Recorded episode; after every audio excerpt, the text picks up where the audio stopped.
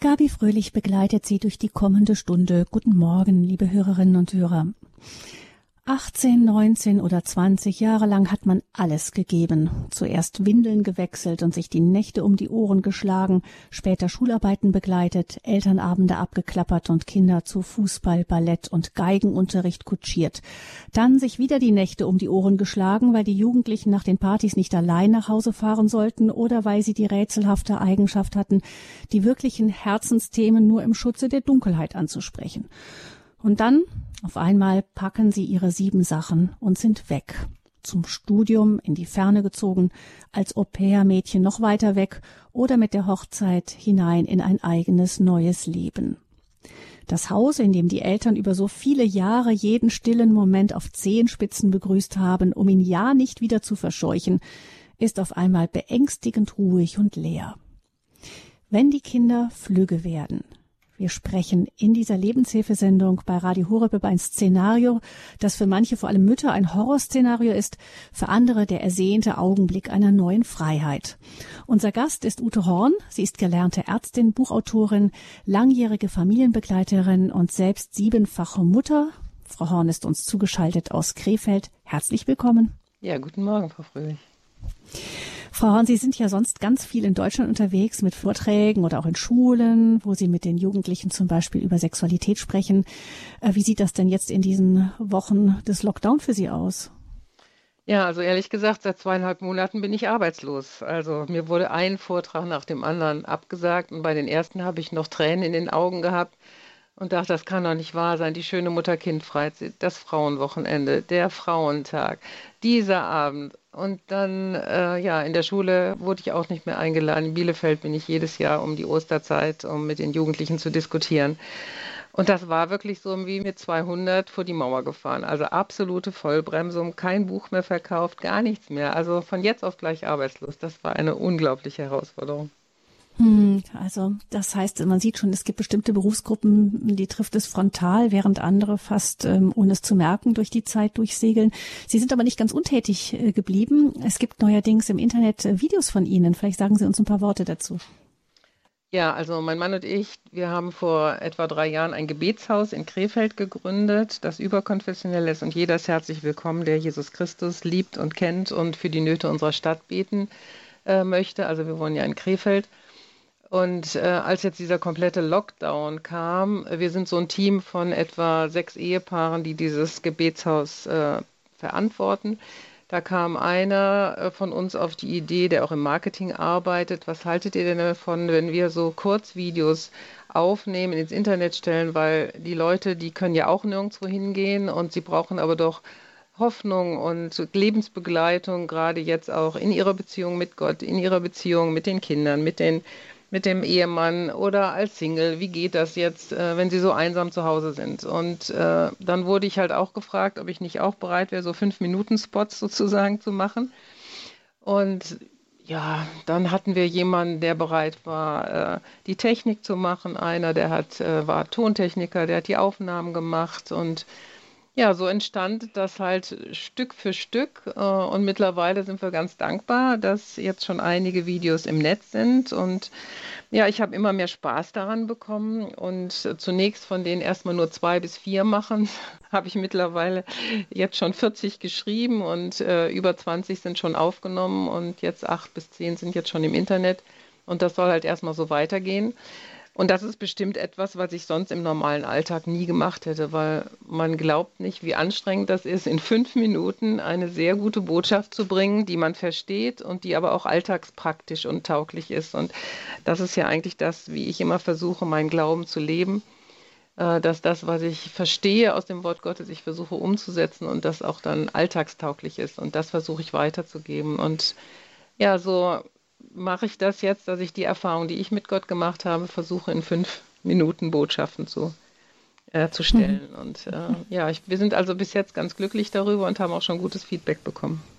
Die findet man im Netz unter dem Gebetshaus Krefeld. Und ja, das Schöne ist, dass diese Dinge ja dann auch über die Zeit des Lockdown auch erhalten bleiben, wenn wir dann hoffentlich bald wieder auch ähm, ja wieder so weit sind, dass eben Vorträge und so weiter alles wieder stattfinden können, die Schulen wieder normal laufen können und so weiter. Ähm, wir sind auch ganz, ganz froh, Frau. Ron, dass wir hier mit Ihnen ähm, in Radio Horeb halt weiter so sprechen können, ganz normal. Und wir tun das heute über ein wieder ein ganz praktisches Thema, nämlich es geht um die Frage, wenn die Kinder flügge werden. Das ist wieder so ein Thema, da haben Sie ganz viel Erfahrung mit. Sie haben ja einen ganzen, ganzen Stall voll inzwischen erwachsener Kinder. Ähm, sieben Kinder, von denen zwei als Pflegekinder in Ihre Familie kamen. Wie haben Sie denn das Flüggewerden erlebt, persönlich, Sie und Ihr Mann?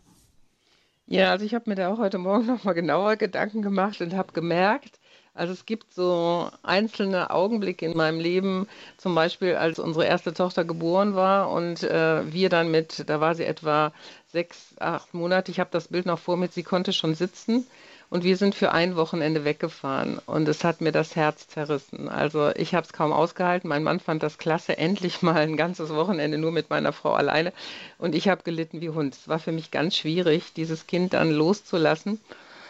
Und dann äh, ist so das nächste, was mir kam, ist, äh, also wie gesagt, wir haben sieben Kinder, alle sind in Kindergärten auch gegangen. Und als ich mein jüngstes Kind in den Kindergarten brachte, und dann ging ich über so eine Brücke zurück und auf einmal liefen mir die Tränen über die Wangen. Und ich denke, was ist denn jetzt los mit dir, ne? Und da habe ich gemerkt, boah, mein letztes Kind in den Kindergarten, keines ist mehr zu Hause. Und da ist mir klar geworden, dieses Abschiednehmen, das beginnt nicht erst mit 18, 19, wenn die wirklich aus dem Haus gehen, sondern das beginnt ja schon viel früher.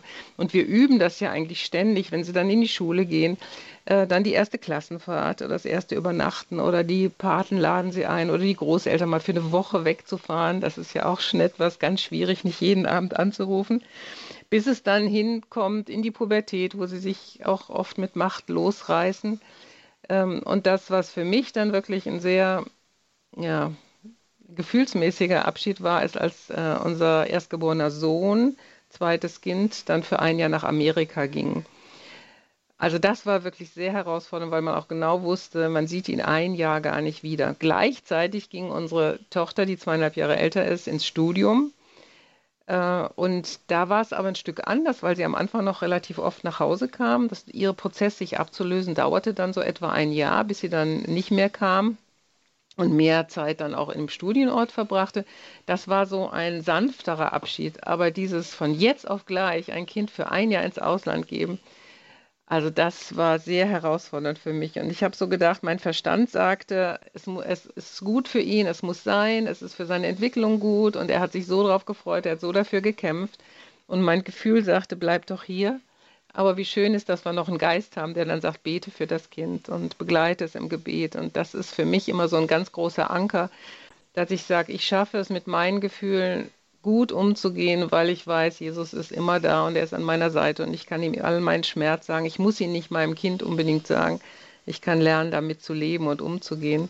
Und eigentlich, wenn ich mir das vorstelle, ähm, ja, ist es ja das Natürlichste von der Welt. Und ich wollte auch nicht, dass meine Eltern mich festhalten und ich wollte auch in die Welt gehen. Und äh, wenn man sich das mal ganz klar macht, äh, wenn ich jetzt mein Kind an zu Hause bin und sage, du darfst nicht gehen, ja, dann wird es auch nicht selbstständig. Es wird keine Familie gründen, es wird keine Enkelkinder geben. Also von daher glaube ich, muss da Verstand, Gefühl und Geist gut miteinander kommunizieren, dass das gut funktioniert.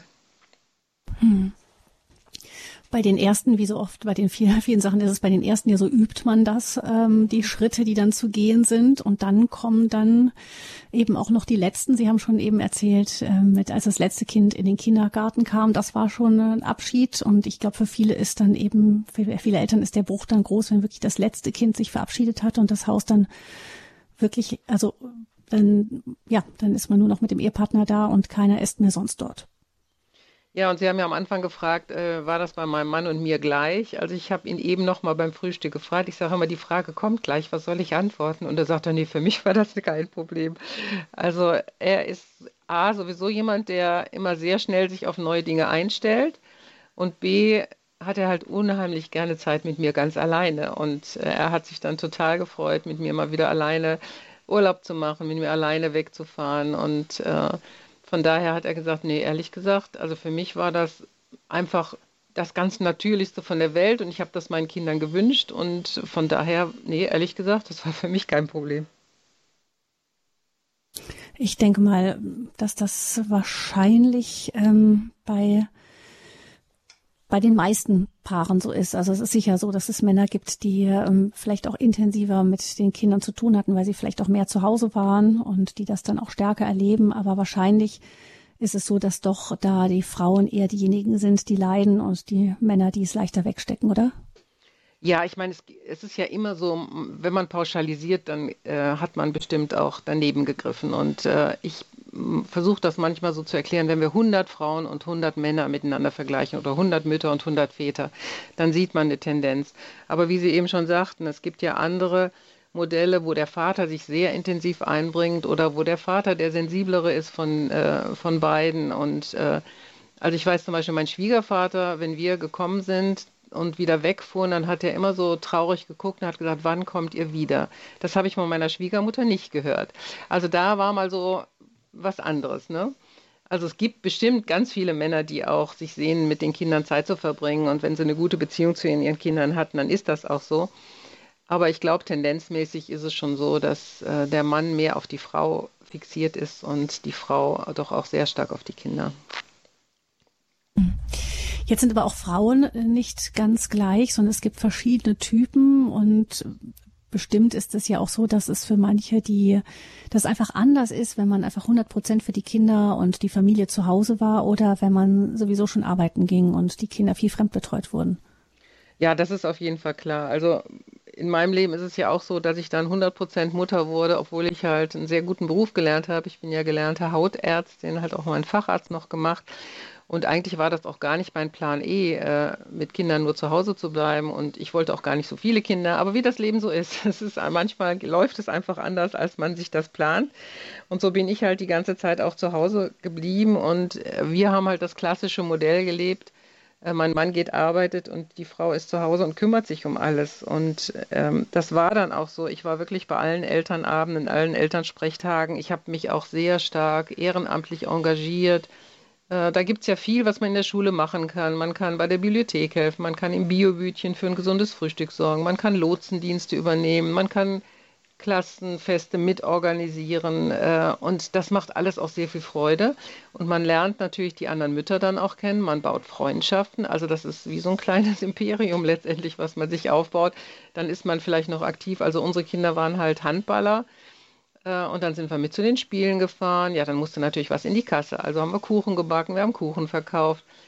Äh, hinterher ja, habe ich dann mich sogar ausbilden lassen zum Zeitnehmer und das sind alles Dinge, die man ja sonst nicht machen würde, wenn man nicht Mutter geworden wäre. Was mir auch dann erst auch klar geworden ist, äh, dass äh, eine Frau sagte mal, weißt du, ich konnte nicht Mutter werden, ich habe keine Kinder.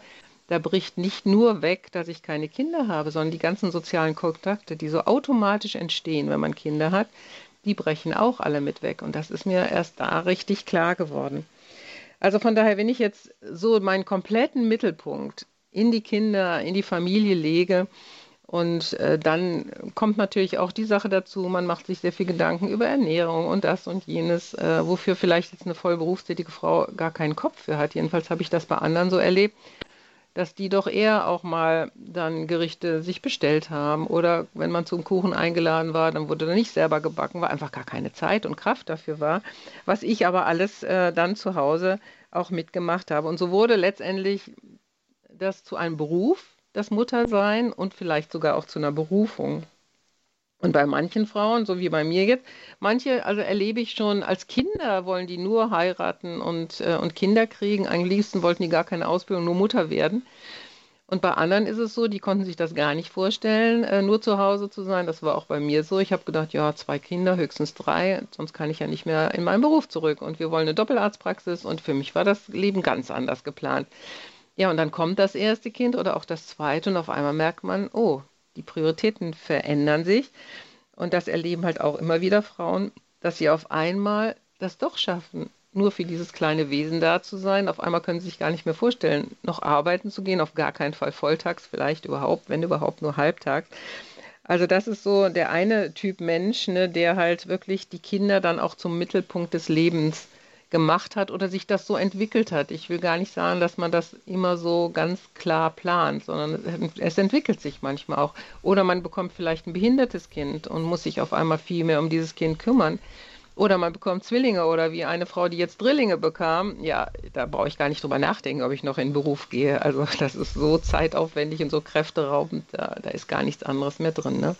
Also von mhm. daher, das ist dieser eine Typ Mensch, ne, der halt die Kinder im Mittelpunkt hat.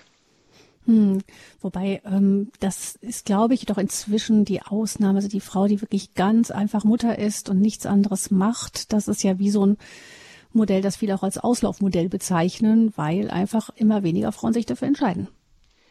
Das ist richtig, das beobachte ich auch und das hat verschiedene Auswirkungen. Also wenn ich mit jungen Frauen spreche, dann haben die gesagt, ja gut, bei euch waren ja auch die Ehen noch viel stabiler. Ähm, heutzutage muss man ja einfach rein statistisch damit rechnen, dass die Ehe auch geschieden wird. Und dann kann ich mir eigentlich nicht mehr als zwei Kinder zum Beispiel leisten und ich muss im Beruf weiterarbeiten. Also das ist, glaube ich, ein ganz großer Unsicherheitsfaktor geworden der jungen Frauen. Also mir sagt das eine Frau ganz klar, also es ist ja naiv, mehr als zwei Kinder zu kriegen und zu glauben, dass der Mann einen ein Leben lang äh, dann auch unterstützt und versorgt. Das geht heute gar nicht mehr. Also mehr als zwei Kinder würde ich keiner Frau raten und ich würde auch keiner Frau raten, nicht weiter berufstätig zu sein. Denn wenn du, wie ich jetzt zum Beispiel, dann, äh, gut, jetzt meine Elternzeit war 30 Jahre, ne, bis das Jüngste aus dem Haus ging, dann brauche ich als Ärztin auch nicht mehr anfangen. Ich meine, gut, ich habe ja immer noch andere Alternativen, da kommen wir auch später noch drauf zu. Aber ähm, wenn ich in diesem Beruf bleiben möchte, dann ist man vielleicht auch gut beraten zu sagen, okay, wie könnte das denn jetzt gehen, dass wir beide berufstätig sind? Und ich kenne da einige Paare, die sich das gut aufteilen, die sogar beide nur halbtags arbeiten, sagen, gut, wir konnten uns keine guten, großen Urlaube leisten, keine großen Sprünge machen, aber wir hatten beide, konnten wir unseren Beruf weitermachen und wir haben beide immer für die Kinder gesorgt. Der eine hat zwei Tage gearbeitet, der andere drei, das ging in unseren Berufen. Äh, oder halt, ähm, ja, dass man halt dadurch dann auch sagt, gut, Mann und Frau sind nicht nur gleichberechtigt, sondern auch gleich verpflichtend. Ne? Also jeder wickelt und jeder kocht und jeder putzt. Oder wir besorgen uns halt eine Frau, die uns hilft und, und vielleicht unsere Wohnung putzt. Dann gucken wir, was wir können wir auslagern, damit wir auch noch genug Zeit für uns haben und als Familie. Also da gibt es heute wirklich ganz viele wunderbare äh, Modelle. Also bei mir war es zum Beispiel nicht möglich, ich hätte meinen Facharzt nicht halbtags machen können. Das hätte der Chef nicht geduldet. Also ich musste volltags arbeiten oder gar nicht. Und heute gibt es ja wirklich viele Möglichkeiten, selbst als Ärztin, du kannst 80 Prozent arbeiten, 50 Prozent. Gut, dann dauert die Ausbildung zum Facharzt länger, doppelt so lange, ne? statt fünf Jahre, zehn Jahre. Aber es ist potenziell möglich. Du kannst parallel Kinder bekommen und deinen Beruf weitermachen was früher doch gar nicht so gerne gesehen wurde äh, oder sogar torpediert wurde und wurde gesagt, das geht nicht. Ne? Von daher denke ich, ist da heute viel mehr möglich und ich finde das auch gut. Also ich glaube, die Kinder profitieren auch sehr davon, wenn sie eine gute Beziehung zu Vater und Mutter aufbauen können. Hm. Also das ist das zweite Modell, also das sowohl als auch. Und dann gibt es eben die Fälle, wo die Mütter auch 100 Prozent berufstätig sind, auch recht früh wieder in den Beruf zurückgehen und die Kinder entweder ähm, in den selteneren Fällen durch den Mann betreut werden oder eben in den häufigeren Fällen durch äh, fremde Personen wie Tagesmutter, wie äh, Kita und ähm, Ganztagsschule und so weiter. Ja, genau, da gibt es halt auch äh, ganz viele. Und die einen, äh, würde ich sagen, was ich so beobachte, die würden das gar nicht wollen. Die würden sagen, also mir reicht es eigentlich, wenn ich die Hälfte arbeite oder ich wär, würde sogar lieber zu Hause sein und äh, für die Familie sorgen. Aber es geht einfach nicht. Entweder weil ich einen höher dotierten Beruf habe und mein Mann, der würde nicht so viel verdienen, was ja meistens umgekehrt ist. Deswegen bleiben die Mütter zu Hause und die Väter gehen arbeiten. Aber es gibt auch mittlerweile ganz viele Frauen, die gut verdienen und die Männer nicht so viel. Und dann überlegt man als Familie, wie kriegen wir das hin? Und dann geht halt äh, die Mutter arbeiten, der Vater bleibt zu Hause. Oder halt die anderen, ähm, die sogar so haben, dass der Mann arbeitslos ist und keine Arbeit kriegt oder die halt auch Single sind und alleinerziehend und die dann aus finanziellen Gründen arbeiten müssen und die da auch zum Teil sehr darunter leiden, dass sie sagen, boah, also diese Doppelbelastung ganz alleine für die Kinder und voll berufstätig, äh, das ist mir eigentlich zu viel und ich werde auch eigentlich keinem so richtig gerecht. Das ist immer so das unterschwellige Gefühl, was sie haben. Wobei ich denke, das ändert sich vielleicht die Einstellung auch der Arbeitgeber, und auch der Arbeitnehmer ein Stück. Also ich habe jetzt einen Psychologen gehört, der hat gesagt, Eltern sind eigentlich die besseren Arbeitnehmer, weil die haben gelernt, gut mit ihrer Zeit umzugehen. Sie haben viele Fähigkeiten erlernt im Bereich äh, der Zwischenmenschlichkeit und das sollten sich die Arbeitnehmer eigentlich nutzen. Also da glaube ich, ist auch ein Umdenken in unserer Gesellschaft, dass man nicht denkt, ja, wenn ich Mutter bin, bin ich per se schon ein schlechter Arbeitnehmer, weil die haben Angst, entweder dass ich wieder schwanger werde oder dass ich ausfalle, weil die Kinder krank werden, sondern dass man auch sieht, wenn sie da sind, dass sie sehr effektiv arbeiten können, weil sie das einfach gelernt haben. Das sind also so die verschiedenen Familienmodelle, die es gibt. Und ähm, das war sozusagen der Vorbau für äh, die Frage, wie gehen wir damit um, wenn die Kinder flügge werden. Denn das hat ja dann auch alles, je nachdem, wie Familie vorher gelebt wurde, erlebt man den Abschied der Kinder auch unterschiedlich. Wir hören jetzt etwas Musik und dann geht es weiter hier in dieser Lebenshilfesendung mit der Buchautorin Ute Hörn zum Thema, wenn die Kinder flügge werden.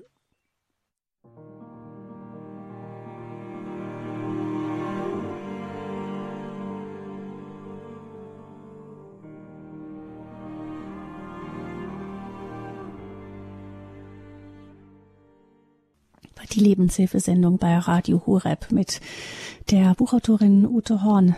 Wenn die Kinder flügge werden, Midlife-Krise oder Neuanfang, das ist unser Thema hier.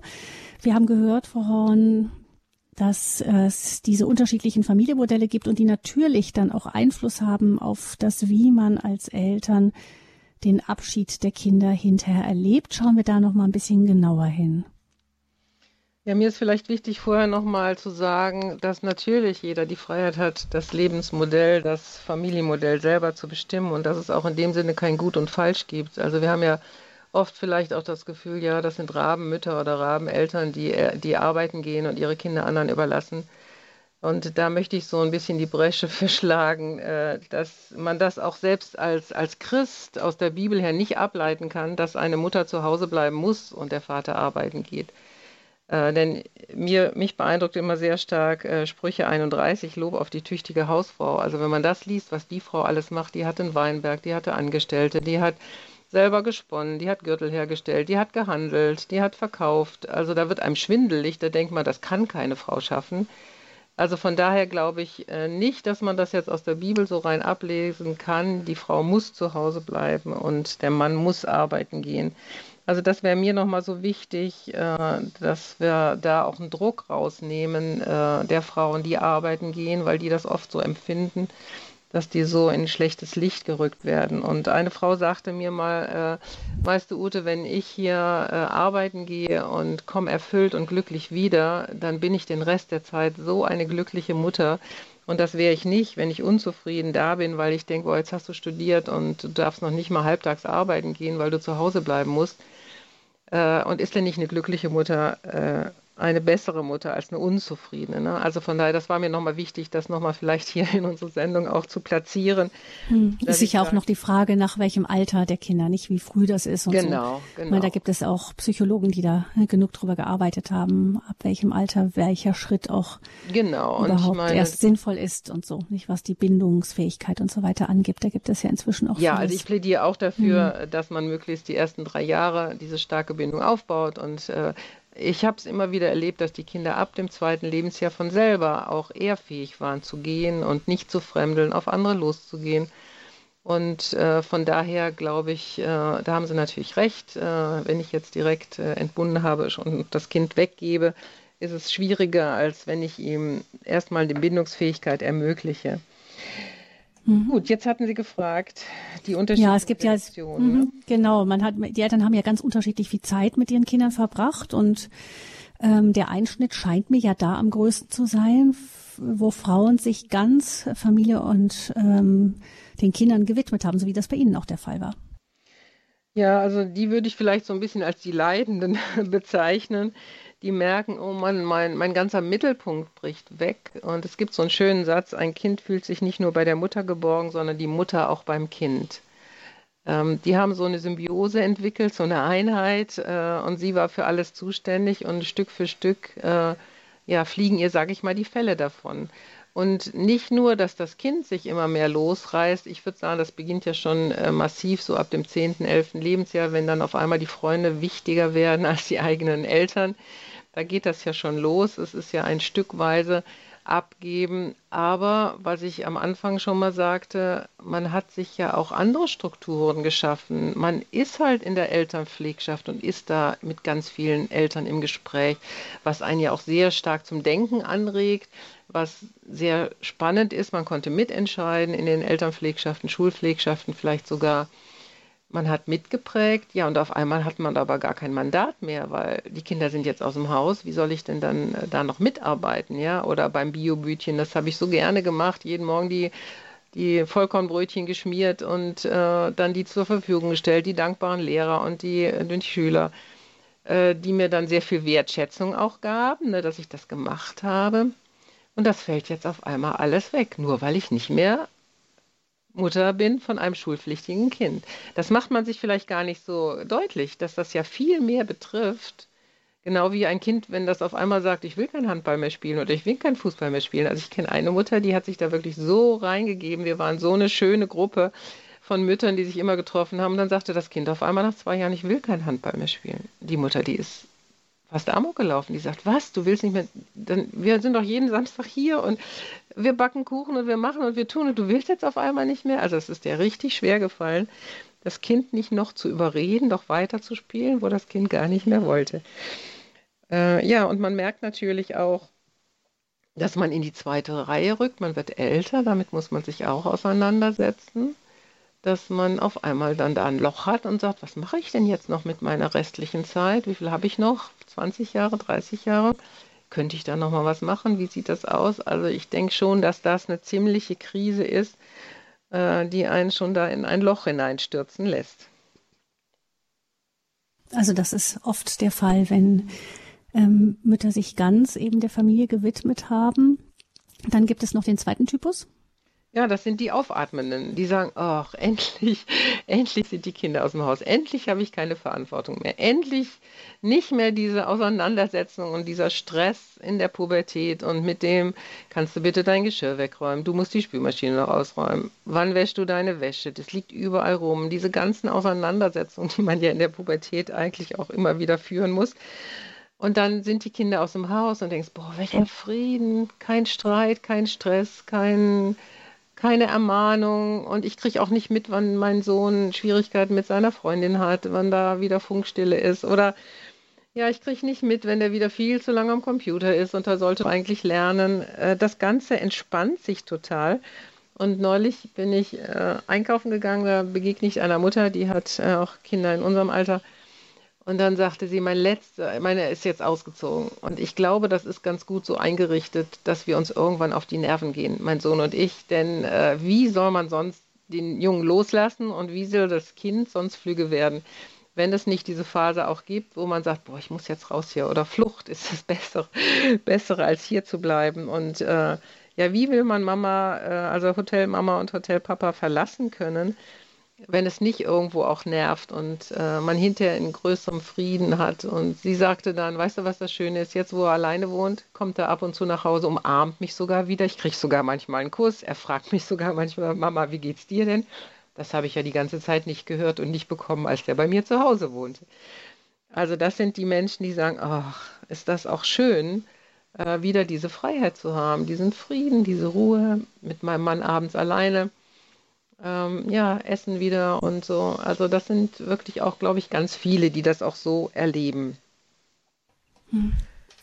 Ja, schon, ich denke schon allein an die Freiheit, dass man im Urlaub nicht mehr an die Ferienzeiten gebunden ist. Das, das ist kommt ja, natürlich auch für, werden für vielen gerne genutzt, dass sie dann anfangen, viel zu reisen und so. Hm. Mhm. Ja, und dann gibt es aber auch natürlich auch die Frustrierten und die wollen wir auch nicht außer Acht lassen, wo der Ablöseprozess nicht gut gelungen ist. Ne? Vielleicht, wo der Nachwuchs ähm, ja die Schulzeit nicht gut zu Ende gebracht hat, vielleicht sogar abgebrochen hat oder schlechte Loten und man sich totale Gedanken macht, wie wird das weitergehen? Oder noch extremer vielleicht, die im Moment gar keinen Sinn in ihrem Leben sehen und eigentlich nur noch Partys und Drogen im Blick haben. Und ja, oder vielleicht äh, ist die Tochter mit 15 oder 16 schwanger geworden und hat vielleicht abgetrieben oder auch nicht, hat das Kind ausgetragen das sind ja auch äh, Realitäten, an denen äh, wollen wir auch nicht vorbeigucken. Und äh, da kann das schon auch eine große Frustration sein, auch für Frauen, die gesagt haben, boah, ich habe so viel Zeit und so viel Liebe und so viel Geld in die Kindererziehung gesteckt, ich habe doch mein Bestes gegeben. Warum ist das denn jetzt so? Oder auch für uns gläubige Menschen, ähm, wir haben versucht, unsere Kinder zu Gott hin zu erziehen. Äh, sie wurden ja konfirmiert oder haben, sind zur Kommunion gegangen, getauft, gefirmt und jetzt auf einmal wenden sie sich Gott ab und wollen gar nichts mehr mit ihm zu tun haben, kommen nicht mehr mit in den Gottesdienst und ja, beten auch nicht mehr. Und das ist ein ganz großer Schmerz von vielen christlichen äh, Paaren auch, die dann frustriert sind und sagen, wir haben es ihnen doch versucht vorzuleben. Warum ist das denn schiefgelaufen und was kann ich denn jetzt noch tun? Oder ich mache ja viel Seelsorge und ich kann mich noch erinnern, wie eine Mutter weinend vor mir saß und sagt, weißt du, was mein Sohn mir jetzt gesagt hat? Ich habe eigentlich eine Mutter gebraucht, die da war, aber du warst nie da. Du bist immer arbeiten gegangen. Aber ich brauchte keine Markenklamotten, ich brauchte eine Mutter. Und die sagt, aber ich habe es doch nur gut gemeint. Äh, wir sind äh, als Vertriebene hierher gekommen. Wir wir haben versucht, alles aufzubauen, es unseren Kindern besser zu machen und dass sie nicht gleich erkannt werden als Vertriebene oder jetzt vielleicht als Flüchtlinge. Und deswegen bin ich extra noch abends putzen gegangen. Aber natürlich war ich nicht da. Und dann sagt mir mein Sohn mit 30, ja, Barkenklamotten hätte ich nicht gebraucht, Mama, aber dich. Und das tut weh, das tut unglaublich weh. Und da konnte ich nur mit der Mama weinen und sagen, ja, ich weiß, du hast dein Bestes gegeben. Du wolltest das Beste für ihn und hast aus deiner Sicht gehandelt, hast gedacht, ich will nicht, dass er gleich abgestempelt wird äh, als Kind, das, wo die Eltern nicht viel Geld haben und dann gehe ich halt noch zusätzlich arbeiten. Ne? Hm. Ja, während bei denjenigen, die viel Zeit mit den Kindern verbracht haben, eben die Schwierigkeit des Loslassens da ist, kann ich mir vorstellen, dass bei denjenigen, die eben weniger zu Hause waren, die vielleicht sogar Schlüsselkinder hatten, dann irgendwie plötzlich so schlagartig klar wird, ähm, oder die Frage aufkommt, habe ich äh, wirklich genug Zeit mit dem Kind gehabt, die ist jetzt vorbei, der ist jetzt weg, das ist nicht mehr nachzuholen, das ist eine Zeit, die ist unwiederbringlich vorbei. Habe ich sie denn überhaupt gut genug genutzt? Ja, und deswegen, wir waren sehr dankbar. Wir waren, als unsere Kinder ganz klein waren, auf verschiedenen Kindererziehungsseminaren. Und da wurde ganz oft gesagt, überleg dir, wie, äh, worauf willst du zurückblicken, wenn du mal 60 bist? Ja.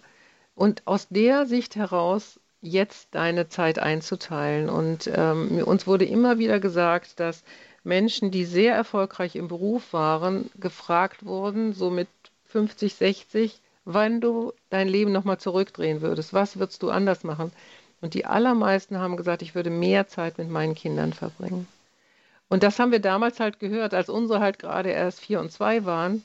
Und dann haben wir gedacht, boah, warum müssen wir denn alle Fehler selber machen? Wir wollen aus den Fehlern der anderen lernen. Und das ist letztendlich ja auch der Sinn von so äh, Lebenshilfesendungen, dass wir hoffen, dass der eine oder andere jetzt diese Frage hört und sagt, das ist eine gute Frage, die nehme ich mit. Worauf will ich zurückgucken, wenn ich mal 60 bin? Mhm. Äh, und habe ich dann genug Zeit verbracht? Mhm. Aber ich möchte auch den Mut machen, die jetzt nicht genug Zeit verbracht haben. Man kann nicht alles nachholen, aber man kann vieles auch wieder gut machen. Und Kinder sind bereit zu vergeben. Wenn sie zu ihrem Kind gehen und sagen, du, das tut mir leid, und ich, ähm, ich möchte das ein Stück wieder gut machen und ich lade dich mal ein, dass wir mal alleine Zeit verbringen oder was weiß ich, mal zusammen ins Konzert gehen oder in die Oper oder was auch immer äh, du gerne machst. Ich bin bereit, ich möchte das nachholen. Es tut mir leid, dass wir es nicht gemacht haben. Und bei dem einen oder anderen gelingt das, dass das nochmal wieder aufgearbeitet wird und nochmal mhm. gut wird. Mhm, und es gibt ja dann auch noch die Enkel. Dann. Ja, das gibt auch noch die Enkel, Manchmal. aber das ist auch wieder schwierig. Mhm. Weil wenn ich als Kind sehe, wie liebevoll mein Vater und mit wie viel Geduld mein Vater mit meinem Kind eine Kugelbahn baut, und ich habe mir das immer gewünscht und ich habe es nie gekriegt. Das ist auch was, wo wir lernen müssen, äh, wenn wir zugucken, wie unsere Eltern mit unseren Kindern umgehen und wie oft die halt ein Eis kriegen und ich durfte nie ein Eis haben oder ich wurde immer so knallhart erzogen und da nicht. Also das ist schon nicht so einfach, das auszuhalten, wie liebevoll diese Großeltern auf einmal sind, weil sie vielleicht auch was gut machen wollen und sagen, bei den Enkelkindern kann ich das gut machen. Also ich glaube, da ist bei dem einen oder anderen auch Gesprächsbedarf. Äh, also ich habe das zumindest auch so immer wieder angeregt, dass ich sage, sprecht darüber, wenn ihr auf einmal so verletzt seid, dass eure Eltern so liebevolle Großeltern, gönnt euren Kindern die, Enkel, die Großeltern, ja, und vergebt euren Eltern und äh, sagt, ich will ihnen das nicht länger vorhalten. Also da habe ich schon die, ja, die schwierigsten Gespräche geführt in dem Punkt. Mhm. Frau Horn, Sie haben gesagt, das eine ist, ähm, man kann sich dessen bewusst werden, mit den Kindern darüber reden, das Gespräch suchen. Kinder sind bereit zu vergeben, wenn man selber vielleicht nicht so für die Kinder da war und im Nachhinein feststellt, das ist etwas, was ich bereue. Gibt es denn Punkte, wo man beim Flügewerden der Kinder irgendwie noch vorarbeiten kann, also dass das nicht so völlig über einen hereinbricht? Ja, also ich bin Mensch gewesen, ich habe mich immer und ich bereite mich auch immer auf alles vor. Also als ich wusste, ich kriege Zwillinge, habe ich Leute gefragt, die Zwillinge haben, was kann man richtig machen, was kann man falsch machen. Ich habe Bücher darüber gelesen. Also man kann sich ja vorbereiten und genauso wenig, wie man von jetzt auf gleich Mutter wird. Ne? Man bereitet sich neun Monate mindestens darauf vor, im Gedanken ja oft schon ein Leben lang. Und irgendwann ist es soweit oder man kriegt es mit bei anderen. Das ist ja auch eine Art von Vorbereitung, wenn ich äh, am Vorbild lerne, gucke, wie machen das andere. Und dann bin ich auf einmal selber drin. Und so ist das ja mit den Kindern auch. Ab dem Zeitpunkt, wo ich die Geburt erlebt habe, mein erstes großes Loslassen, ähm, weiß ich, dass mein Kind irgendwann aus dem Haus geht. Irgendwann zwischen 15 und 19 wird mein Kind das Haus verlassen. Und deswegen kann ich mich da also A schon mal gedanklich drauf einstellen und B, was ich eben schon mal sagte, gibt es diese verschiedenen Phasen. Ja, A, gebe ich es in den Kindergarten, ich gebe es in die Schule, die erste Klassenfahrt, das erste nicht zu Hause schlafen. Das sind ja alles schon so kleine Vorstufen, wo ich üben kann. Ich werde nicht von jetzt auf gleich ins Wasser geworfen. Oder dann äh, sagt mein Kind, ich möchte gerne mal drei Wochen ins Ausland einen Sprachkurs machen. Ja, drei Wochen ist schon eine lange Zeit. Und dann vielleicht sogar ein ganzes Jahr ins Ausland. Also das ist der absolute Härte, Test. Der ist schlimmer, als wenn das Kind irgendwo zum Studium oder in der Ausbildung weggeht, weil da sieht man sich ja immer wieder nochmal. Also ich weiß, das erste Weihnachtsfest ohne meinen Sohn, alle waren zusammen, also da sind schon ein paar Tränen geflossen. Da ich denke, boah, du, ich vermisse dich so. Und interessanterweise sagte er auch, Mama, wenn ich nicht mit euch telefoniere, wenn ich, wenn nicht Weihnachten ist, wenn nicht mein Geburtstag ist, dann geht das super gut hier. Aber wenn sowas ist und ich jetzt am Telefon euch alle habe, also das ist schon eine Herausforderung. Das ist auch für mich nicht leicht. Also dieses Üben, dieses Vorbereiten, das ist, glaube ich, ganz wichtig und daran anschließend auch das zu akzeptieren, zu sagen, du bist nicht für mich geschaffen. Äh, du musst mich nicht ein Leben lang hier äh, unterhalten und versorgen und für meine gute Laune sorgen, sondern äh, ich möchte dir einen guten Rahmen geben der Entwicklung, des Weiterkommens und ich weiß, und das ist richtig, du wirst mich verlassen. Ja? Hänschen Klein geht allein in die weite Welt hinein. Und dann ist es falsch, wenn die Mutter so laut weint, dass Hänschen zurückkommen muss. Nein, ich muss sagen, ich als Mutter kann das aushalten, dass du jetzt in die weite Welt hineingehst. Ich gebe dir sogar Rückenwind. Ich freue mich darüber, dass du gehst. Ich bereite dich gut vor. Das ist ja auch was. Also ich habe vorher überlegt, wenn mein Kind aus dem Haus geht, was soll das alles können? Ja, und ich habe gesagt, jeder muss mindestens eine Schürze äh, genäht haben. Jeder muss äh, wissen, wie man sich versorgt. Er muss kochen und backen können. Er muss die Wäsche waschen können und ähm, habe überlegt, was, wie mache ich mein Kind lebenstüchtig, dass es das auch ohne mich schafft. Ich habe es nicht in der künstlichen Abhängigkeit gelassen. Ich meine, viele sagen ja auch, nee, nee, also wenn mein Kind jetzt die Wäsche selber wäscht, was habe ich denn dann noch? So kann ich ihn doch immer wieder an mich binden, so kann er immer wieder zurückkommen und ich mache das dann am Wochenende, wenn er kommt. Aber das ist ja nicht ein Kind lebenstüchtig machen und letztendlich tun wir ihm damit keinen mhm. Gefallen. Mhm. Es ist wichtig, dass es unabhängig von uns leben lernt und leben kann. Und das ist eigentlich der größte Schatz, wenn wir hinterher sehen, boah, das Kind kommt alleine zurecht. Das kann, was weiß ich, äh, mit der Bank umgehen. Das weiß, äh, wie man keine Schulden macht. Das hat einfach gelernt, wie Leben läuft. Und das ist meine Aufgabe. Und ich hm. darf begleiten, ich darf mich dran freuen, aber ich muss mir immer klar sein, ich darf es nicht zu sehr an mich binden. Hm, das heißt, der ganze Weg mit dem Kind ist eigentlich schon ein langsames Loslassen und das bereitet uns dann auch am besten auf diesen Schritt vor. Es gibt sicher noch einiges mehr, was man tun kann, um für diese Zeit irgendwie vorgebaut zu haben. Aber ich möchte jetzt Frau Dresemann mit in die Sendung nehmen, die uns vom Niederrhein aus anruft. Frau Dresemann, guten Morgen. Ja, schönen guten Morgen. Danke, dass ich dazuschalten darf. Und zwar bin ich eigentlich auch ein komischer Typ, also Typ, was Frau angeht. Ich wollte eigentlich vorher später weiterarbeiten. Kurz in der Ehe wurde klar, das klappt irgendwie nicht. Entweder nehme ich die alte Rolle ein und sonst geht das schief. Als christliche Ehe wollte ich das nicht, dass es schief geht. Also habe ich mich für mich alleine entschlossen, ich mache das so, wie, ich, wie es nur geht gerade.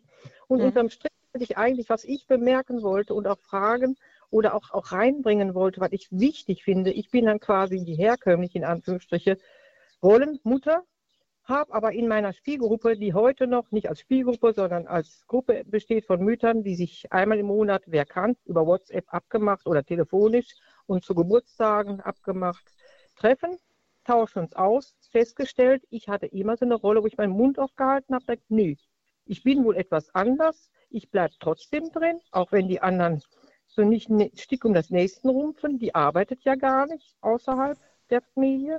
Mhm. Bin aber auf dem landwirtschaftlichen Betrieb groß geworden, also war mir das klar, dass das nicht, nicht Arbeit ist, auch wenn das dann nicht direkt der landwirtschaftliche Betrieb ist, sondern Garten, Kinder, die für die Zukunft was werden sollen, auch wenn man das nicht weiß und auch mit Glauben. Ich äh, gemerkt habe, meine, das Fundament der Kinder ist nicht hundertprozentig gegeben, aber Gott mhm. vertraut. Und Stickum hier und da nochmal einen Beisatz sagen, schadet mhm. nicht, aber meine Frage oder auch Anliegen ist, auch an die, die vielleicht arbeiten gehen oder die, die nicht arbeiten gehen, auch mal zu bemerken, die Gesellschaft drückt einen in eine falsche Rolle, wenn man zu Hause bleibt. Da habe ich sehr drunter gelitten und leide als 60-Jährige auch noch manchmal ein bisschen darunter. Ich denke, hm, steckst du mal wieder ein.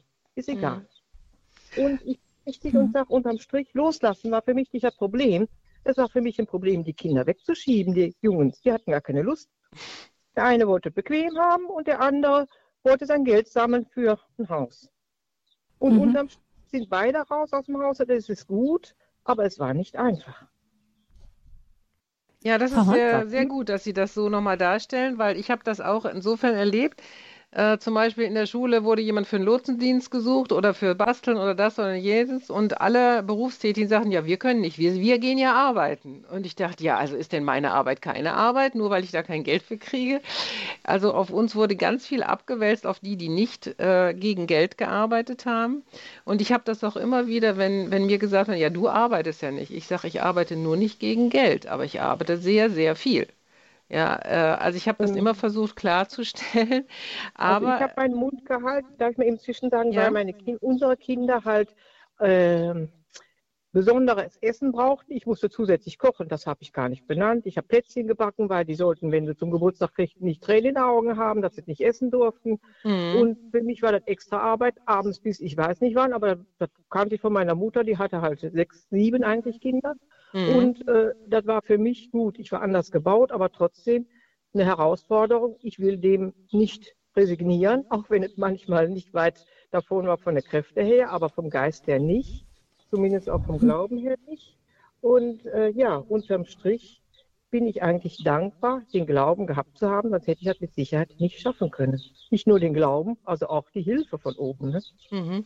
Mhm. Ja, also das sehe ich ganz genauso wie Sie. Äh, unser Selbstwertgefühl müssen wir an Gott festmachen und er freut sich für das, was Sie getan haben und dass Sie sich so in die Kinder investiert haben, auch was Sie gerade nochmal gesagt haben mit dem Plätzchenbacken extra und so. Und das ist auch ganz oft meins gewesen, dass ich gesagt habe, Jesus, aber du siehst mein Herz und du guckst in mein Herz und du weißt, was ich tue. Und wenn alle anderen sagen, also ja, du musst aber doch wieder arbeiten gehen und hast so einen tollen Beruf. Wie kannst du das denn überhaupt verantworten? Ja, da wurde so viel Geld reingesteckt in deinen Beruf und jetzt bist du zu Hause, nur um Kinder großzuziehen.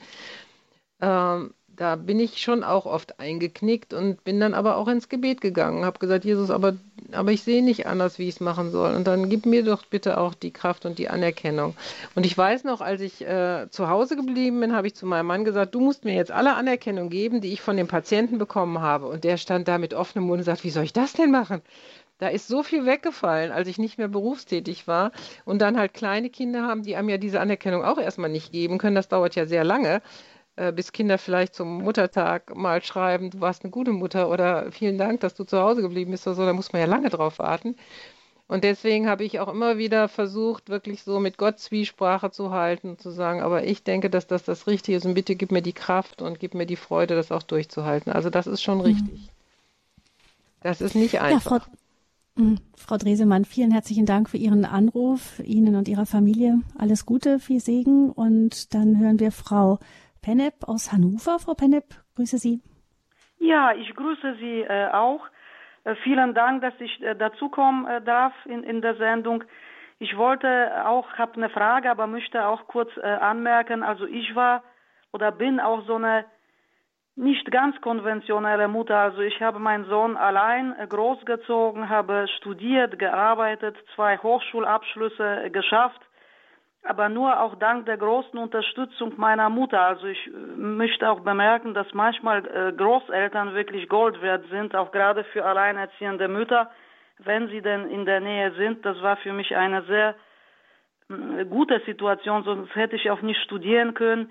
Dadurch hatte ich aber immer sehr wenig Zeit für meinen äh, Sohn. Ich habe unter der Woche studiert und an den Wochenenden in einem Altenpflegeheim in der Altenhilfe ausgeholfen und dadurch auch mein Studium finanziert als alleinerziehende Mutter. Hatte aber irgendwo auch immer schlechtes Gewissen meinem Sohn gegenüber, wie das so war. Aber als gläubiger Mensch habe ich immer ihn und mich Gott anvertraut, dass, dass wir dieses schwere äh, Leben wo wir immer auch ums Überleben kämpfen mussten, beide, dass wir das irgendwie schaffen. Leider Gottes ist mein Sohn so mit 15, 16 Jahren so ein bisschen auf die schiefe Bahn geraten, nicht nur ein bisschen, sondern irgendwann äh, kam es dadurch zu einem schweren Unfall durch Drogen äh, und er hat dadurch jetzt auch eine ganz schwere Behinderung. Also mit 18 hatte er diesen schweren Unfall ähm, dass er jetzt fast blind ist und auch Epileptiker. Und jetzt ist Folgendes passiert. Dadurch, dass er jetzt diese schwere Behinderung äh, hat, ist er unter der Woche im Internat in einem Blindenzentrum gut untergekommen. Da macht er jetzt auch eine Ausbildung. Aber er kommt an den Wochenenden nach Hause und ich muss mich auch wieder mehr äh, um ihn kümmern durch diese Behinderung. Dadurch habe ich aber irgendwie auch mehr Zeit wieder, die ich mit ihm verbringe. Also irgendwie richtet das Gott interessant ein, dass er für alles sorgt. Die Zeit, die ich früher nicht hatte, habe ich jetzt. Nur ich mache mir auch Sorgen, äh, wie mein Sohn ist jetzt 21, wie schafft er das trotzdem auch mit dieser Behinderung äh, ein selbstständiges Leben doch mhm. irgendwann zu führen, was ich mir für ihn wünsche. Und auch ich, äh, dass ich als Mutter mir auch dann nicht so viele Sorgen mache. Es ist aber auch nicht einfach, dann so einen jungen Mann, der so eine Behinderung hat, dann auch als Mutter loszulassen. Das fällt mir jetzt dann auch besonders schwer und wollte von Frau Horn vielleicht einen Tipp dazu haben. Mhm. Ja, also danke, dass Sie das so ausführlich dargelegt haben. Ja, und bitte ich schön. möchte auch noch mal ein Lob auf die Großeltern legen. Also, dass äh, da die ein ganz wunderbares Netz bilden äh, und äh, auch ganz viel Geborgenheit und Liebe weitergeben können und das auch oft tun. Und das ist wunderbar. Also ich erlebe das auch jetzt. Unsere Tochter ist zum Beispiel umgezogen und ich habe beim Umzug geholfen. Und es ist so eine Geborgenheit, die man auch als Großeltern den Kindern geben kann. Also da wollte ich auch noch mal eine Bresche für schlagen für die Großeltern. Und jetzt zu diesem, äh, dass Sie sagen, ja, er ist nun ist er auch behindert. Äh, das ist nicht einfach. Ähm, aber das, was ich glaube, dass ich habe zumindest viele Behinderte kennengelernt, auch viele blinde Menschen, die sehr lebensfröhlich geworden sind. Äh, und ich glaube, das ist ein Prozess und ich wünsche ihm, dass er Anschluss wirklich auch an Gott bekommt und von ihm die Kraft bekommt, dass er damit umgehen kann. Er muss ja mit seinen eigenen, äh, mit seiner eigenen Schuld umgehen, ne, dass er da ja auch nicht ganz schuldlos dran war an diesem Unfall und an seiner Laufbahn, die er genommen hat dass er da Frieden drüber bekommt, dass er jetzt ein Leben lang die Folgen tragen muss, was ja auch wirklich sehr furchtbar und herausfordernd ist, aber dass das Leben nicht damit zu Ende ist, dass man blind ist. Also wir haben eine Veranstaltungsreihe gehabt von Pro Christ und im Vorprogramm haben wir eine blinde Frau interviewt und wir haben gesagt, wenn Jesus jetzt bei dir vorbeigehen würde und würde sagen, du kannst von jetzt auf gleich gesund werden und wieder sehen, würdest du das machen wollen? Würdest du ja sagen? Und, und wir, der ganze Raum war voll mit tausend Leuten und wir haben alle natürlich gedacht, ja, die sagt sofort, natürlich, sofort. Und sie hat lange darüber nachgedacht und es wurde schon ganz unruhig im Raum und dann hat sie gesagt, ehrlich gesagt, ich weiß es nicht. Ich komme jetzt so gut klar damit, ich habe einen Blindenhund, ich habe eine kleine Wohnung, ich habe eine Rente, ähm, ich bin eigentlich sehr zufrieden mit meinem Leben und mir wird ja auch viel erspart, was ich alles nicht sehen muss und wo ich überhaupt nicht in Gefahr komme. Ich komme nicht in Gefahr, Pornografie zu hören und zu sehen oder so. Oder ähm, ich muss mir das ganze Leid dieser Welt nicht ansehen. Mir reicht das schon, wenn ich das höre.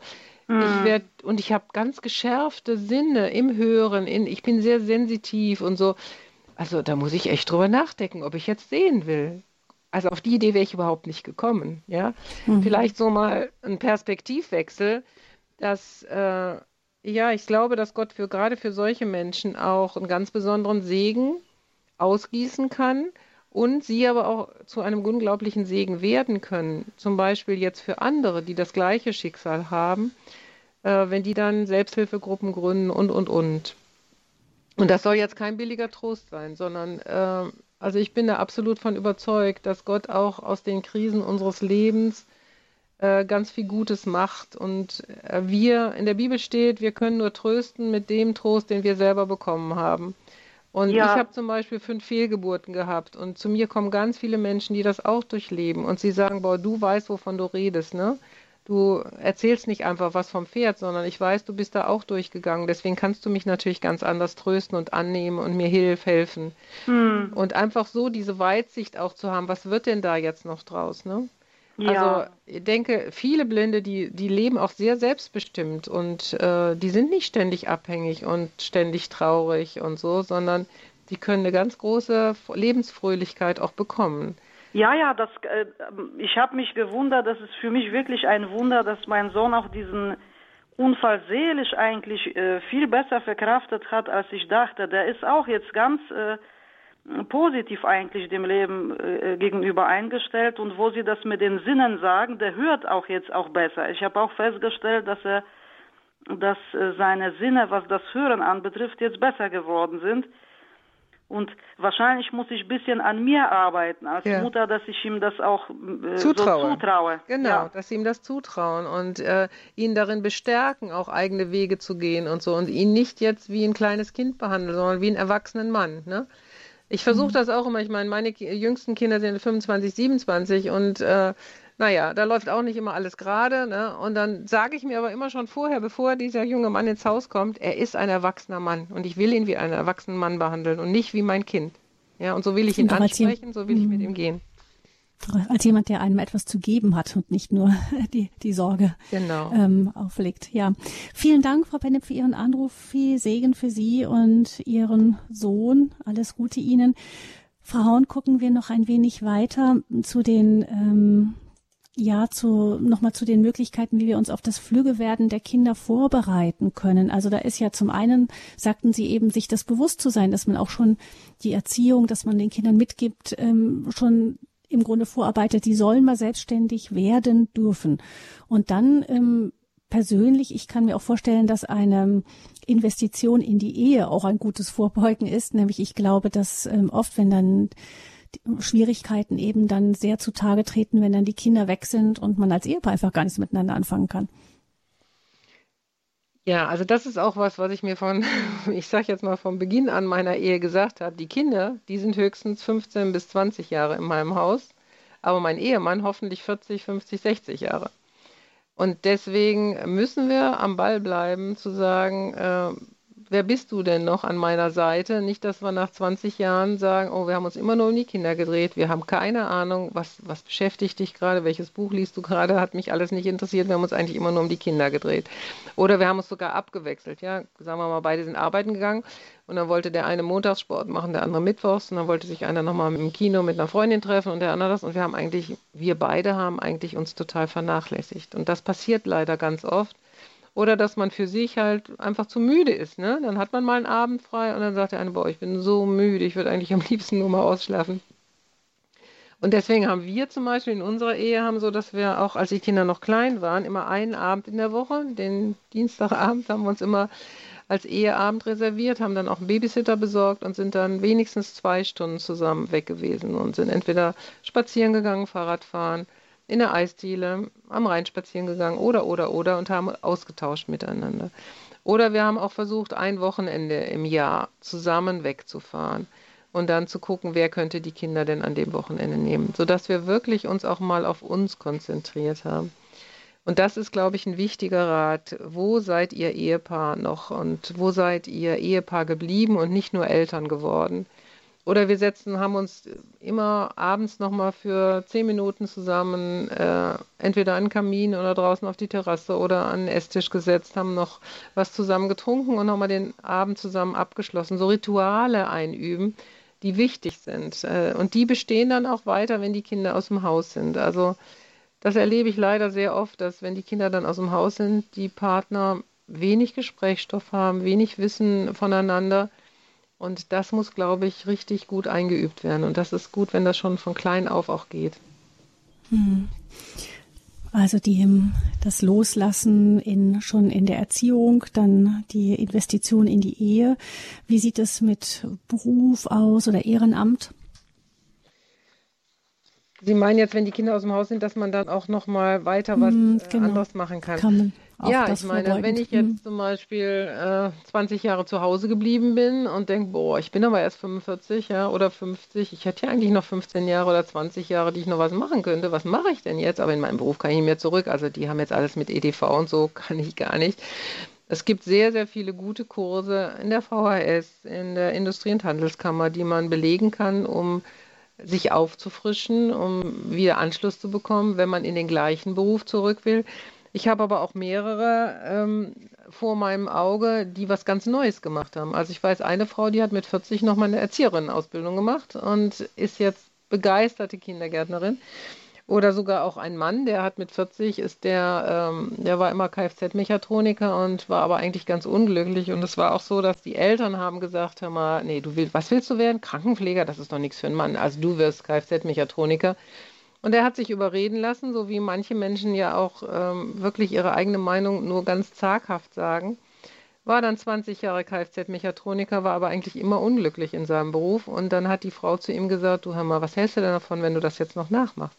Und dann hat er noch die Erzieher, äh, die äh, Krankenpflegeausbildung gemacht, drei Jahre, und war noch über 20 Jahre in der Psychiatrie als Krankenpfleger und war so glücklich. Also von daher es ist nicht Ende der Fahnenstange. Und gerade in Deutschland, ne, wir sind doch so auf Bildung aus und man kann so viel auch später noch machen. Oder eine Frau, die ist mit 20 jetzt ungewollt schwanger geworden, war zwar schon verheiratet, aber sie wollte eigentlich erst ihren Beruf lernen. Und dann ist sie zu Hause geblieben und hat dann, als das Kind dann mit 18 fertig war und der zweite dann auch mit 20, da war sie 40, dann hat die noch ein Studium der sozialen Arbeit gemacht ne? und ist jetzt im Beruf. Also man kann ja wieder in den Beruf einsteigen oder einen ganz anderen Beruf lernen. Oder wenn man jetzt sagt, naja, also eigentlich, wenn wir ehrlich sind, mein Mann verdient so gut, ich, ich muss jetzt nicht unbedingt für Geld arbeiten. Es gibt wunderbare Ehrenamttätigkeiten, die man machen kann. Man kann eine Ausbildung zur Telefonseelsorge machen. Man kann sich als grüne Dame im Krankenhaus einbringen oder in der Nachbarschaft mal gucken. Ich weiß, als meine Mutter aufhörte zu arbeiten, hat sie Gott so gefragt, äh, was, was ist, hast du denn so für mich noch, wie soll mein Leben noch weitergehen? Und sie hatte den Eindruck, dass Gott ihr sagt, kümmere dich um die Witwen in deiner Umgebung. Sagt sie, und dann ist mir erstmal aufgefallen, dass fast jedes Haus um mich herum, da lebte eine Witwe drin. Und dann habe ich angefangen, die nacheinander zum Kaffeetrinken einzuladen. Und äh, das war so eine schöne Aufgabe. Sie ist dann auch noch zusätzlich ins Krankenhaus gegangen und hat da noch mitgeholfen. Also man kann als Ehrenamtlerin auch ganz, ganz viel machen. In der Gemeinde, die suchen doch oft händeringend Leute, hm. die da mithelfen. Ne? Also da gibt es, glaube ich, ganz, ganz viel, was man machen kann. Es geht um die Kinder, die Flügge werden. Eine Hörerin bekommen wir noch unter in dieser Sendung, Frau Eichbichler aus Fürstenzell bei Passau. Herzlich willkommen. Guten Tag. Meine Eltern haben mir immer versprochen, sie werden mich aufklären über mein Dasein. Und so oft ich es angesprochen habe, ja jetzt nicht, aber wir werden dir das schon sagen. Und die Frau meines Vaters, der hat uns verboten, mir die Wahrheit zu sagen. Und die eigenen Eltern waren zu feig. Mhm. Und das Tolle war, dass ich, dass ich inzwischen 65 war und noch immer nicht Bescheid wusste. Und dann sind die Eltern verstorben. Und ich habe immer noch das Gefühl, mir fehlt was. Kann man es im Glauben gut, gut heißen und gut, gut machen? Oder ist es, ist es absolut verlorene Zeit? Also Sie wissen es bis heute nicht? Ich weiß es bis heute nicht. Mhm. Meine Halbgeschwister haben auch nichts gesagt. Mhm. Die haben mich leiden nicht seit dem Tod meines Vaters vollkommen. Und das letzte Wort meiner Stiefmutter war, untersteh dich, die Mund und Ute ums Erbe zu bringen. Mhm. Ich habe nicht aber im geringsten daran gedacht. Ja. Ich stehe auf eigene Beine und bin behindert. Mhm. Bin Rollstuhlfahrerin inzwischen. Mhm. Da, aber drittes und eine Dose in den Händen gekriegt. Vor einem Jahr ungefähr. Mhm. Lebe in den Fürstenzell in einem kleinen, wunderschönen Seniorenheim. Mhm. Und da habe ich mich jetzt engagiert für Radio Horeb mhm. und bin dabei, einen Gebetskreis aufzubauen. Mhm. Und ich fühle mich eigentlich recht, recht glücklich über diese Aufgabe. Mhm. Sehr schön. Ja, das ist natürlich furchtbar, weil jeder Mensch möchte wissen, wo er herkommt, wer sind meine Eltern. Und wenn man mir das nicht sagt, wenn man äh, mir das verschweigt, äh, warum auch immer, ist das schwierig. Ich äh, würde gerne Ihnen dazu sagen, ähm, ich habe ja viel Seelsorge gemacht und ich habe oft so gefragt, Jesus, wie kann ich denn den Leuten sagen, du bist ein geliebtes Kind, wenn du im Ehebruch entstanden bist oder wenn du durch eine Vergewaltigung entstanden bist oder so? das kannst du doch nicht gewollt haben, weil ähm, wenn du dieses Kind willst, dann musst du ja auch die Eltern dazu wollen. Also muss das ja dein Plan gewesen sein. Und ich hatte den Eindruck, dass Gott mir gesagt hat, nein, Ute, das stimmt nicht. Es ist so, dass ich habe, ich bin ein schaffender Gott und ich lege in diese Welt hinein, dass sie schaffen kann. Und sobald eine Samenzelle und eine Eizelle zusammentreffen, kann ein Kind entstehen. Ich sage jetzt mal, egal ob Gott das will oder nicht. Aber von dem ersten Moment an, wo dieses Kind entstanden ist, gebe ich mein bedingungsloses Ja zu diesem Kind und ich sage, du bist mein geliebtes Kind, noch bevor die Eltern das überhaupt wissen. Und das, was mir daran so, äh, so gut getan hat, ist, dass ich sagen kann, ich kann sagen, das Wichtigste in meinem Leben ist, dass mein Vater im Himmel ein bedingungsloses Ja zu mir hat und er darf mir meine Identität geben, er gibt mir meinen Frieden, auch darüber, was meine Eltern falsch machen. Und ich kann das trennen, wie ich entstanden bin, äh, von, dem, von dem Akt des Entstehens. Und damit kann ich auch letztendlich meinen Eltern vergeben, dass sie, was weiß ich, gegen Gottes Willen verstoßen haben, weil ich kann, äh, dass ich entstanden bin und den Akt kann ich trennen. Können Sie mir folgen? Und ich kann sagen, du bist ein geliebtes Kind. Und das möchte ich Ihnen einfach zusagen, dass Gott sieht sie und Gott sagt, du bist aber trotzdem mein geliebtes Kind. Und du musst es nicht wissen. Ich gebe dir meinen Frieden darüber, weil das wichtig ist, dass du praktisch dich von mir geliebt fühlst. Und äh, es ist wunderbar, wenn Sie sagen, Sie bauen einen Gebetskreis auf. Denn mhm. das zeigt ja, dass Sie einen ganz tiefen Glauben haben. Und das ja, ist ich letztendlich. Auch das ja. ja. Mhm. Das ist das Wichtigste in unserem Leben, dass wir an Gott angeschlossen sind und er wird alle Tränen abtrocknen und ich denke, er wird ihre Fragen im Himmel beantworten und so lange müssen wir leider damit leben, dass Eltern sowas tun und äh, also wir haben auch Kinder aufgenommen und die wissen auch nicht, wer ihre Großeltern sind einseitig, weil die Mutter sagt, ich sag das nicht, wer, wer der Vater des Kindes ist. Ne? Und dann können wir auch nur sagen, gut, dann musst du dein Geheimnis behalten, aber ich weiß, ich bin in Gott geborgen und er gibt sein bedingungsloses Ja zu mir und er weiß es auch und das ist mir genug. Ich muss es gar nicht wissen. Ich muss gar nicht mehr alles wissen. Und ich habe für mich so in meiner Kindererziehung gesagt, es gibt die Gnade des nicht alles wissen müssens. Vielleicht ist es auch ein großer Schutz, es nicht zu wissen. Und mhm. dass da einfach die, die, die Decke des Schweigens drüber ist und Gott sagt, aber sei geborgen in mir. Ich denke, das können wir am Ende dieser Sendung stehen lassen. Vielen Dank für Ihren Anruf, Frau Eichbichler. Genau diesen Frieden in Gott, den wünschen wir Ihnen hier jetzt. Ähm, und ich denke, Sie werden auch im Gebet begleitet, wenn Sie immer wieder auch bei Radio Horeb in der Hörerfamilie darum bitten. Vielen Dank für Ihren Einsatz, auch für Radio Horeb bei Ihnen ganz konkret vor Ort. Das ist ganz wichtig für uns, dass es Menschen gibt wie Sie, die sich für uns ehrenamtlich einsetzen. Wenn die Kinder flügge werden, Midlife-Krise oder Neuanfang war das Thema dieser Sendung. Ein Thema, das viele andere Themenbereiche berührt, haben wir festgestellt durch die Anrufe unserer Hörer. Vielen Dank, Frau Horn, dass Sie uns auch so flexibel immer wieder zur Verfügung stehen. Vielen herzlichen Dank. Ähm, noch einmal der Tipp, wer Videos anschauen möchte im Internet und vom Gebetshaus Krefeld gibt es verschiedene Videos von Frau Horn und es werden auch immer mehr eingestellt. Und wenn Sie diese Sendung hier nachhören möchten, dann können Sie das tun unter www.horeb.org und dann in der Mediathek im Podcast von Radio Horeb in der Rubrik der Sendereihe Lebenshilfe. Da finden Sie diese Sendung dann auch in Kürze zum Nachhören. Gabi Fröhlich verabschiedet sich hier an dieser Stelle von Ihnen, liebe Hörerinnen und Hörer. Ich wünsche Ihnen allen einen gesegneten Tag noch und Frau Horn sagen wir sehr gerne auch auf baldiges Wiederhören.